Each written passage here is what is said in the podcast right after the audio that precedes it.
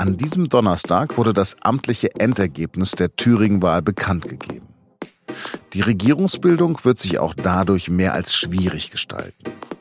Ob jetzt ein Tabubruch droht, bei dem die CDU in irgendeiner Form mit der AfD Absprachen trifft, darüber rede ich gleich mit dem SZ-Korrespondenten Cornelius Pollmer. Sie hören auf den Punkt und mein Name ist Lars Langenau.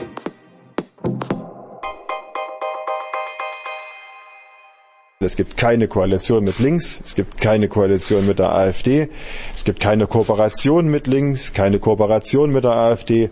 Das gerade war Thürings CDU-Chef Mike Moring am Mittwoch. Auch fast zwei Wochen nach der Landtagswahl schließt er ziemlich viele Optionen zur Regierungsbildung aus.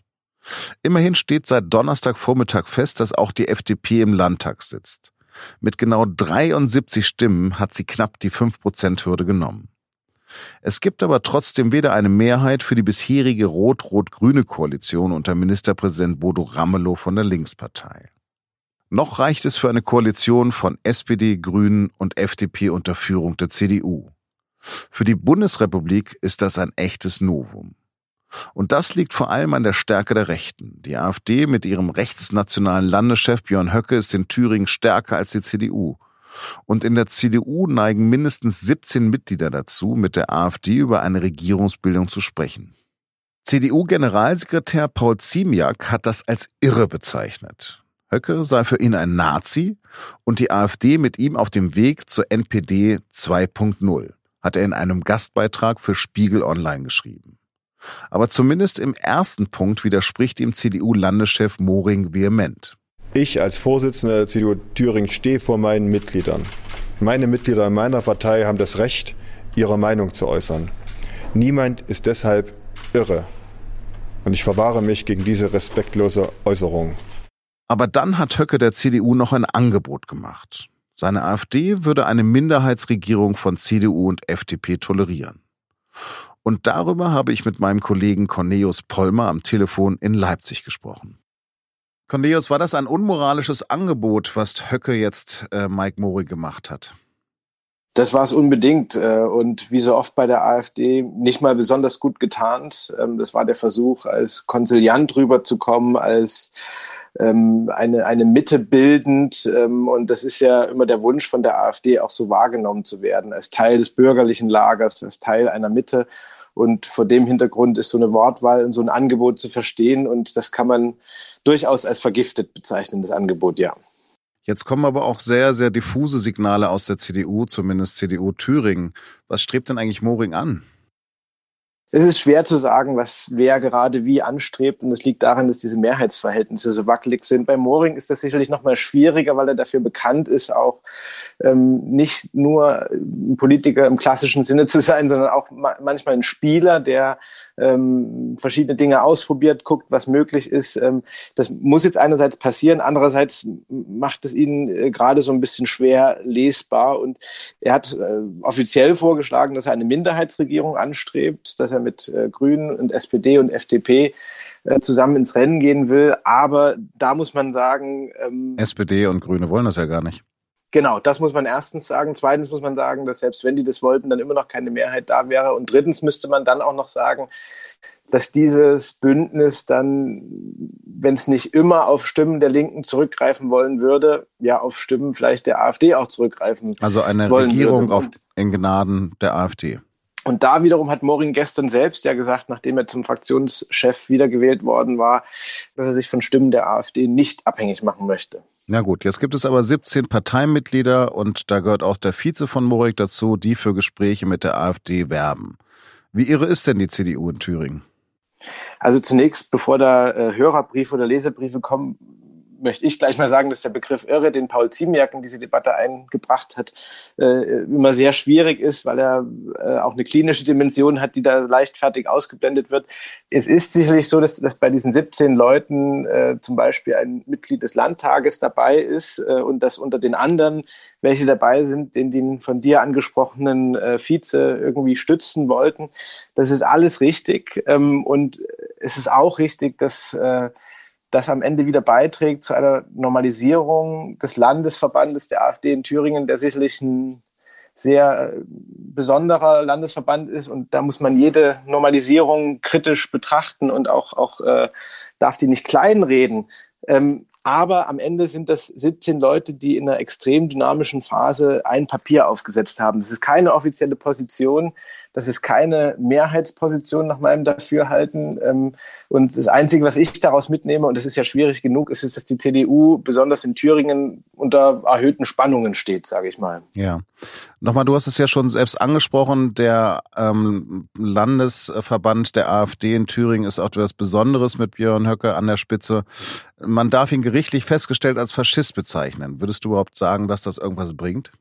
Bei Höcke finde ich persönlich, ähm, auch wenn ich sonst mit starken Worten mich eher zurückhalte, ähm, kann es jetzt kein ganz großer Fehler sein, diesen Begriff ab und zu auch zu gebrauchen.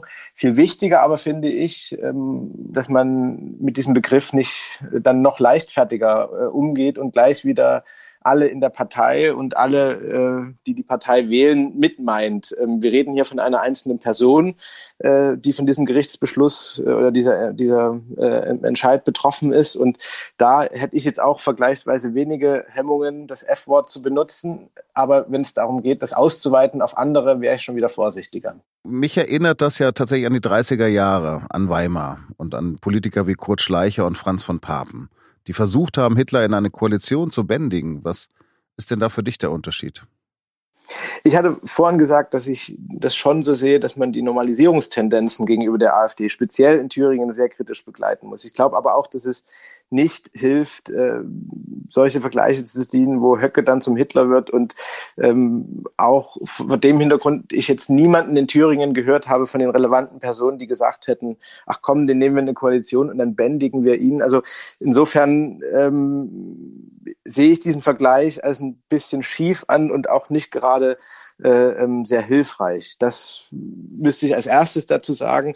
Und als zweites ist es schon so, dass äh, das ist aber nicht jetzt speziell auf Thüringen bezogen, ähm, mir viele Leute begegnen und da möchte ich mich auch gar nicht ausnehmen, die gerade so ein, so ein Vorabendgefühl haben, ja, so ein, so ein Vormärzgefühl und äh, das jetzt schon seit ein paar Jahren.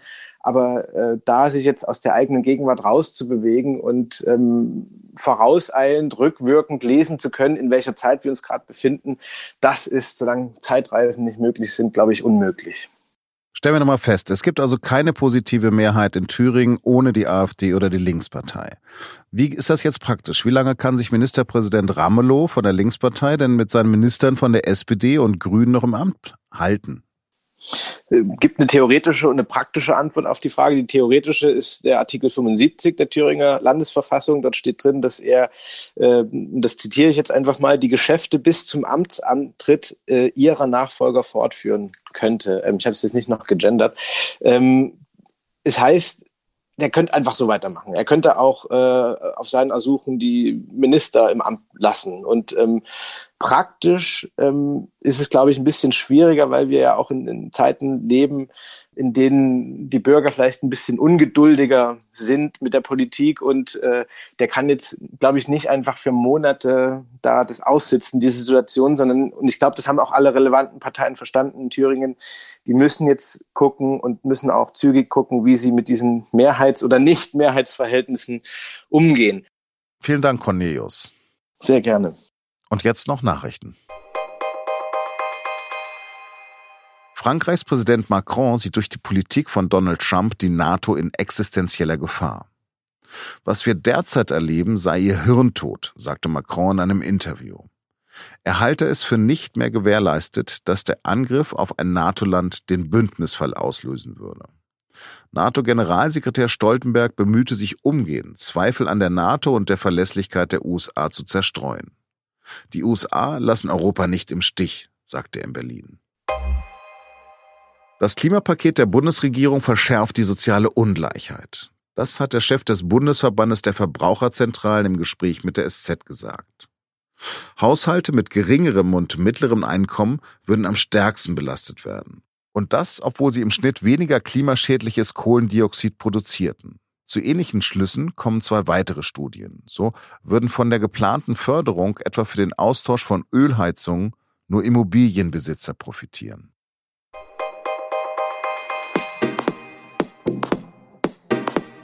Der Freitagsausgabe der SZ liegt wie immer das SZ-Magazin bei. Diese Woche mit einem Interview mit dem Filmemacher Martin Scorsese über menschliche Dramen und die wichtigste Lektion seines Lebens.